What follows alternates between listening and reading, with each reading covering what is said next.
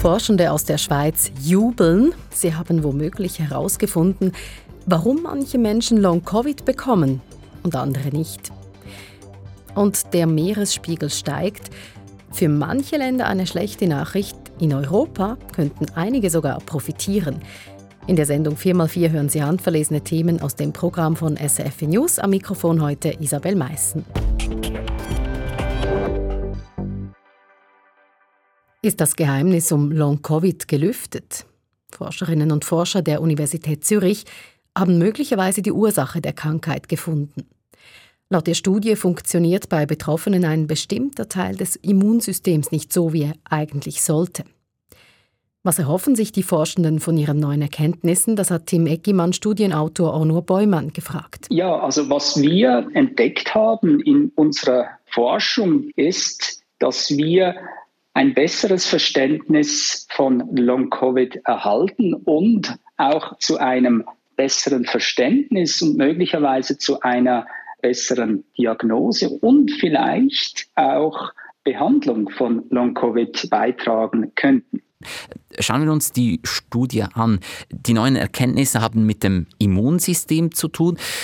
Was haben Sie konkret herausgefunden? Das Immunsystem ist ein sehr komplexes System, welches in alle Organe gehen kann und dort ganz verschiedene Aufgaben übernimmt. Und zum Immunsystem gehört auch das Komplementsystem. Wir haben in dieser Studie gesehen, dass dieses Komplementsystem bei Long-Covid-Patientinnen und Patienten nicht zur Ruhe kommt. Nun, was ist denn eigentlich das Komplementsystem? Es ist eine Gruppe von ganz verschiedenen Proteinen oder Eiweißen, die insbesondere zwei Funktionen ausüben. Zum einen schützen sie uns vor eindringenden Viren, Bakterien oder anderen Mikroben und reagieren auf diese, führen zur Elimination dieser Eindringlinge und kehren dann nachher in den Ruhezustand zurück. Aber zum anderen ist es auch so, dass sie im Ruhezustand, und mit dem meine ich, in dem Zustand, in dem wir uns meistens betreffen, wo wir nicht infiziert sind, dass sie dort eine ganz, ganz zentrale Rolle einnehmen, nämlich sie wischen und entsorgen tote Zellen. Und das ist sehr wichtig, weil wenn diese toten Zellen, und die kommen zustande durch die normale Zellerneuerung in ganz vielen Organen, wenn also diese toten Zellen entstehen, sollten die wegtransportiert werden. Und dort ist das Komplementsystem ein sehr wichtiger Bestandteil von diesem Abtransportsystem. Aber das Immunsystem, das sollte uns ja eigentlich schützen? Zum Beispiel bei einer Erkältung passiert diese Fehlfunktion, die Sie angesprochen haben, passiert ja nicht. Wieso bleibt bei Menschen mit Long-Covid dieser Teil des Immunsystems, eben das Komplementsystem, aktiv? Es ist ja so, dass das Immunsystem inklusive des Komplementsystems bei der überwiegenden Anzahl von Menschen richtig reagiert, sei das jetzt auf das SARS-CoV-2-Virus oder auch auf andere Viren oder Bakterien und dann wieder in den Ruhezustand zurückkehrt. Und dort muss man natürlich dazu bemerken, dass das Immunsystem die unglaubliche Fähigkeit hat, alle bisher bekannten Viren und Bakterien und Mikroben, aber auch alle zukünftigen, die neu sind, zu erkennen. Was es aber dabei unbedingt auch machen muss, ist, es darf keine eigenen gesunden Zellen erkennen. Und dort ist es ein Balanceakt, der bei jeder Infektion, nicht nur bei der SARS-CoV-2-Infektion, sondern auch bei einer banalen Grippe oder bei einem banalen Virusinfekt immer wieder auf die Probe gestellt wird, wo das Immunsystem dann gegen den Eindringling reagiert dort entzündet, allenfalls sogar eigene Zellen ein bisschen mitentzündet, aber dann wieder zurückkehrt in der Regel. Aber bei Long-Covid ist es leider so, und das hat unsere Studie eben gezeigt, dass das Komplementsystem nicht wieder zur Ruhe kommt. Und das ist sehr wichtig und hat wichtige Konsequenzen. An der Studie teilgenommen haben ein paar Dutzend Menschen, die an Long-Covid leiden. 40 Menschen waren das. Wie können Sie sich sicher sein, dass man diese Erkenntnis auf alle Long-Covid-Patientinnen und Patienten übertragen kann? Also diese 40 Long-Covid-Patientinnen und Patienten, die bei uns eingeschlossen wurden, die hatten Long-Covid während sechs Monaten, was ein sehr langer Zeitraum ist. Und diese Patientinnen und Patienten haben wir in unserer Studie mit anderen Gruppen verglichen, zum Beispiel solchen, die Covid hatten, dann Long-Covid und genesen sind, solchen, die nur Covid hatten und direkt genesen sind, wie auch solchen, die gesund waren, gleichzeitig untersucht wurden, aber nicht Covid gekriegt haben. Also dieser Vergleich und diese klare Gruppierung gibt uns eine gewisse Sicherheit. Eine absolute Sicherheit, eine hundertprozentige Sicherheit jedoch haben sie nie, egal welcher Größe ihre Studie ist. Onur Bäumann ist Autor der Long-Covid-Studie, die möglicherweise die oder eine Ursache für die Krankheit gefunden hat.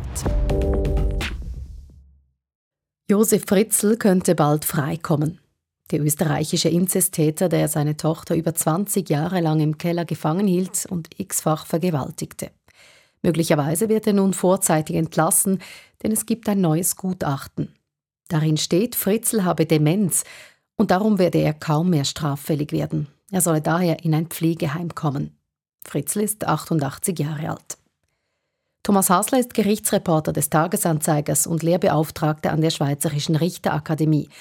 Er hat eine umfassende Arbeit zur Frage verfasst, ob sich die lebenslange Verwahrung ethisch rechtfertigen lässt. Nicoletta Georgiev hat ihn gefragt, was das nun für Josef Fritzl heißen würde, wenn er bedingt entlassen würde. Für Fritzl heißt das, wenn wir uns nach dem österreichischen Recht orientieren, heißt das, bei lebenslangen Freiheitsstrafe ist die bedingte Entlassung nach dem Vollzug von 15 Jahren möglich. Allerdings darf diese Person nur dann bedingt entlassen werden, wenn anzunehmen ist, dass er keine weiteren strafbaren Handlungen begehen wird.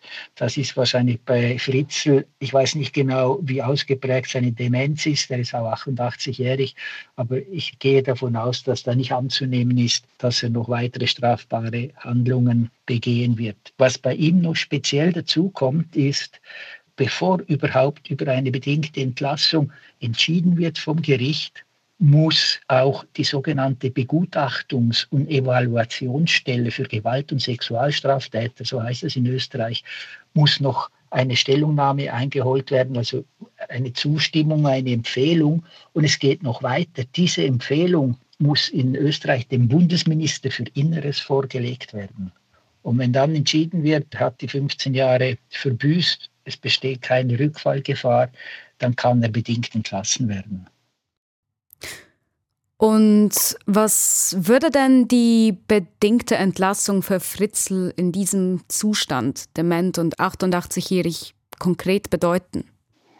Im Zusammenhang mit bedingten Entlassungen stellt sich die Frage, ist ein sozialer Empfangsraum vorhanden? Und bei Fritzl ist es einfach so, wenn er dement ist, es ist ja offenbar vorgesehen, dass er in einen in ein Pflegeheim kommt.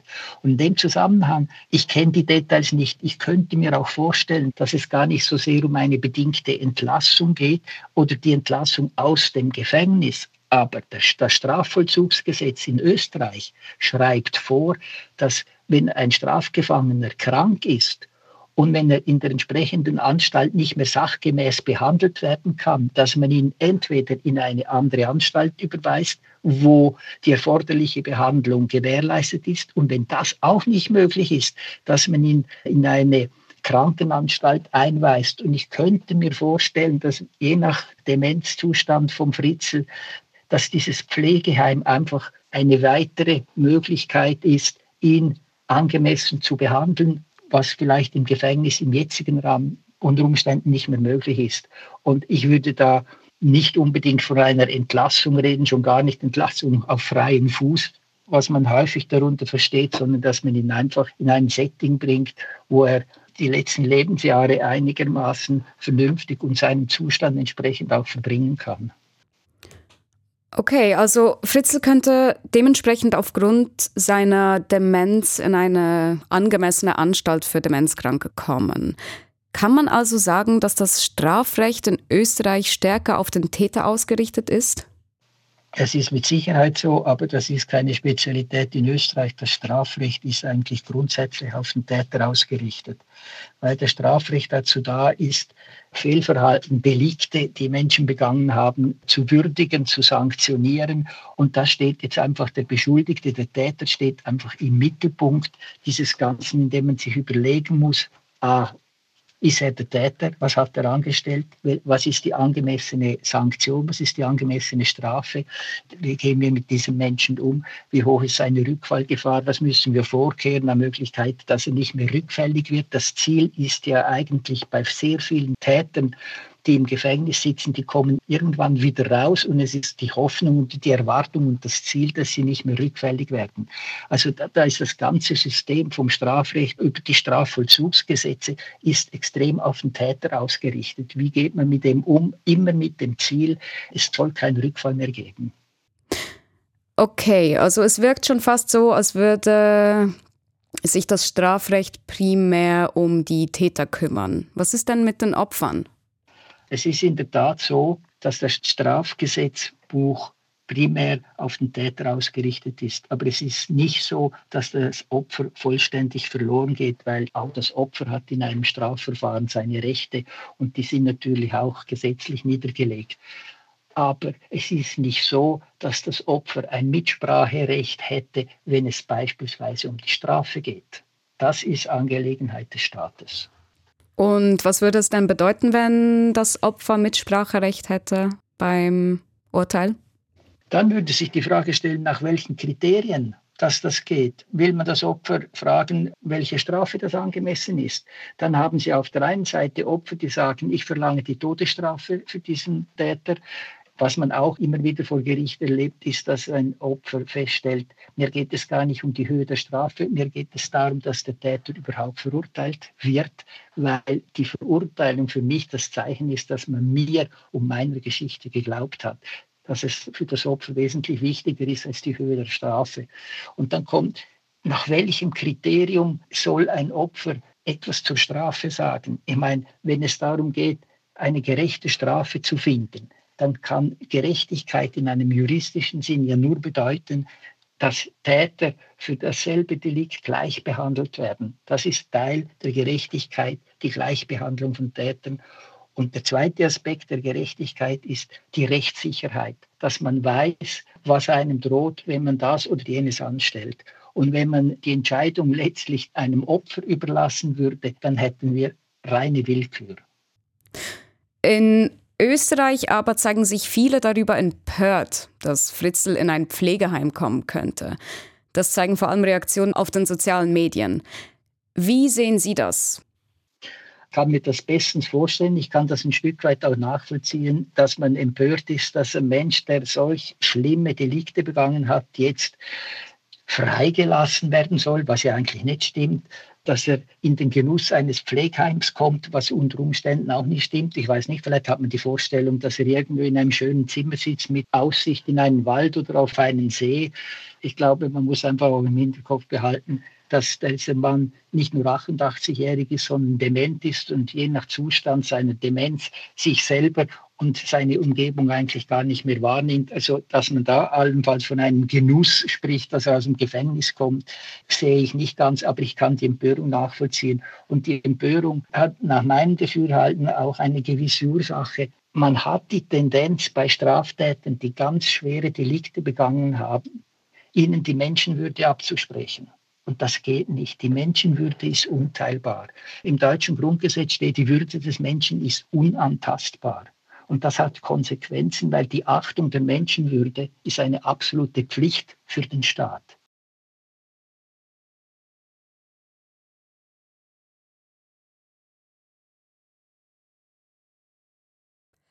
Das sagt Thomas Hasler, ist Gerichtsreporter des Tagesanzeigers, Lehrbeauftragter an der Warum Schweizer bekommen manche Menschen Diabetes, Krebs oder Demenz, ob sich die lebenslange Verwahrung ethisch rechtfertigt. Darüber ist teilweise noch nicht viel bekannt, auch in der Schweiz.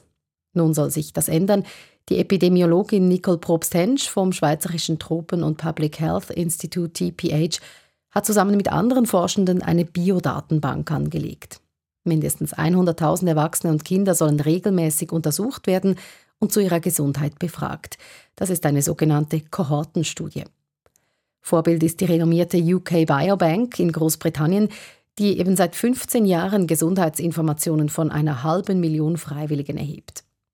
Wissenschaftsredaktorin Irene Dietschi hat die Epidemiologin Nicole Probst-Hensch gefragt, was kann ein Projekt wie die UK Biobank denn leisten?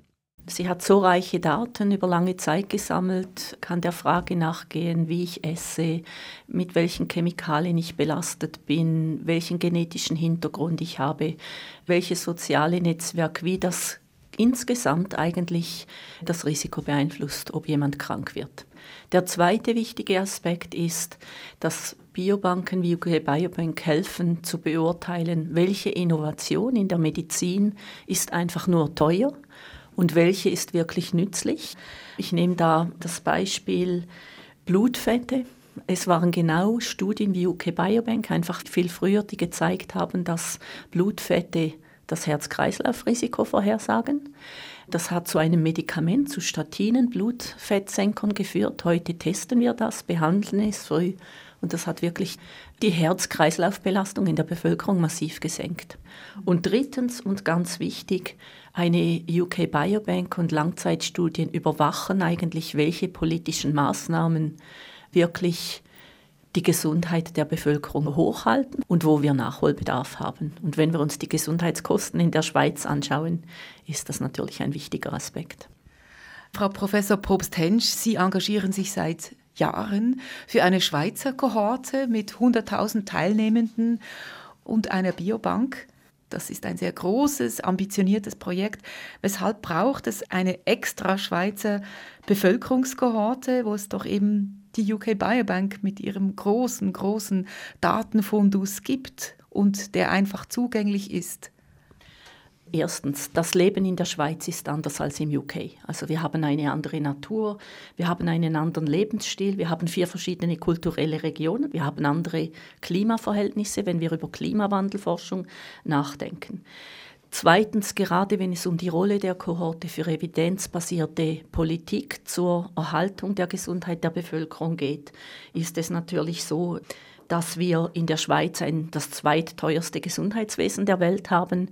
Wir investieren sehr viel in die kurative Medizin, weniger in das Erhalten der Gesundheit. Wenn wir schauen, wie, wie schnell die Kosten für die Krankenkassenprämien in die Höhe schnellen, dann brauchen wir einfach auch Schweizer Evidenz, wo wir eigentlich ansetzen können. Drittens, und ich glaube, das ist auch ganz wichtig, UK Biobank hat ein enormes forschungspolitisches und wirtschaftspolitisches Potenzial. Wenn wir sehen, wer jetzt investiert hat in UK Biobank, erstens sind zur Hälfte privatwirtschaftliche Nutzer in der Forschung. Zweitens wurde zum Beispiel die ganze genetische Sequenzierung von privaten Firmen bezahlt. Ich weiß, dass die Pharmafirmen auch in Basel diese Daten extrem nutzen, weil es geht auch um therapeutische Ansätze dann glaube ich, ist einfach ähm, die Frage, wollen wir dieses Geld in der Schweiz nicht auch zum Teil in unserem Land behalten, dass die Pharmaindustrie, wenn wir das hätten, auch bei uns investiert und nicht zu vergessen auch die Investitionen in die Gesundheitsdateninfrastruktur. Und schlussendlich geht es wirklich auch darum, die Forschung in der Schweiz kompetitiv zu halten, zu einem Zeitpunkt, wo wir ja mit den EU-Forschungsprojekten sowieso schon kämpfen. Warum können Daten helfen, die Gesundheitsversorgung zu verbessern? Das eine ist, in so einer Langzeitstudie entwickeln Menschen ja dann auch Krankheiten. Nehmen wir Menschen mit Diabetes, die nicht nur in den Universitätsspitälern behandelt werden, sondern in verschiedensten Regionen der Schweiz. Wenn jetzt ein neues Medikament auf den Markt kommt, ein teures, dann wollen wir doch wissen, langfristig, wer hat Zugang zu diesem Medikament? Sind das alle Regionen, alle Spitäler, alle Menschen, nur die Reichen? Hat das einen langfristigen Nutzen? Oder ist das einfach nur teuer über die Zeit? Dafür braucht es wirklich Langzeitdaten. Ein anderes Problem, das wir haben, ist die Unterdiagnose von Diabetes. Wir haben bei Sapaldia zeigen können, dass ein wesentlicher Prozentsatz der Menschen, wenn wir einfach Blutzucker messen, einen zu hohen Blutzucker haben. Das ist noch nicht eine Diagnose unbedingt, aber er war teilweise sehr hoch ohne dass die Leute wissen, dass sie einen Diabetes Typ 2 möglicherweise haben. Da möchte ich ja auch wissen, was hat eine solche Unterdiagnose für Auswirkungen, wo muss ich investieren. Die Tatsache ist eigentlich schon, dass unsere Gesundheitspolitik bis in den Bundesrat sehr wenige Daten hat, um zu wissen, wo eigentlich Handlungsbedarf besteht und wo man Kosten senken könnte, ohne große Nebenwirkungen für die Gesundheit der Bevölkerung einzufahren. Welche Fragen soll oder könnte eine Schweizer Kohorte mit Biobank auch noch beantworten? Also in Bezug auf was lässt uns gesund aufwachsen und gesund altern, ist Klimawandel, Umweltbelastungen sicher ein großer Punkt. Ich glaube aber auch ähm, soziale Veränderungen. Was macht ein Homeoffice mit den Menschen? Was macht die Digitalisierung mit uns, auch mit Kindern? Wir sehen, was sind die Gründe, wieso unsere Jugendlichen so hohe psychische Belastungen haben. Das, glaube ich, sind so wichtige Fragen in Bezug auf gesund halten. Städteplanung ist ein anderes Thema. Wir haben hier in, am Swiss TPH mit der Uni Basel jetzt eine neue Professur, wo wir Zusammenarbeit mit Architekten und Stadtplanern wirklich fördern wollen, um gesunde Städte zu bauen. Das braucht auch Evidenz mit Daten. Das sind so ein paar Prioritäten, die, die sicher wichtig sind. Nicole Probst-Hensch ist Epidemiologin.